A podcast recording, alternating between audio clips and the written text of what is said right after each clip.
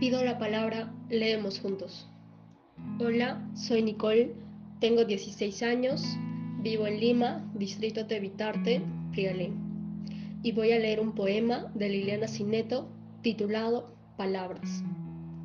Palabras. Escribo palabras, palabras de tiza que a los pizarrones les hacen cosquillas. Escribo palabras, palabras traviesas que llegan y borran todas las tristezas. Escribo palabras, palabras de luna que cantan de noche mi canción de cuna.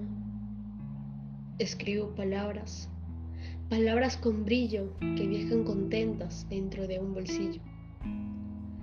Escribo palabras, palabras de arena que hilvanan consuelos para cada pena.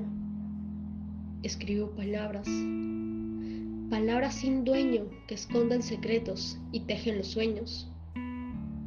Y escribo palabras, palabras tan mías que nacen y crecen en mi poesía.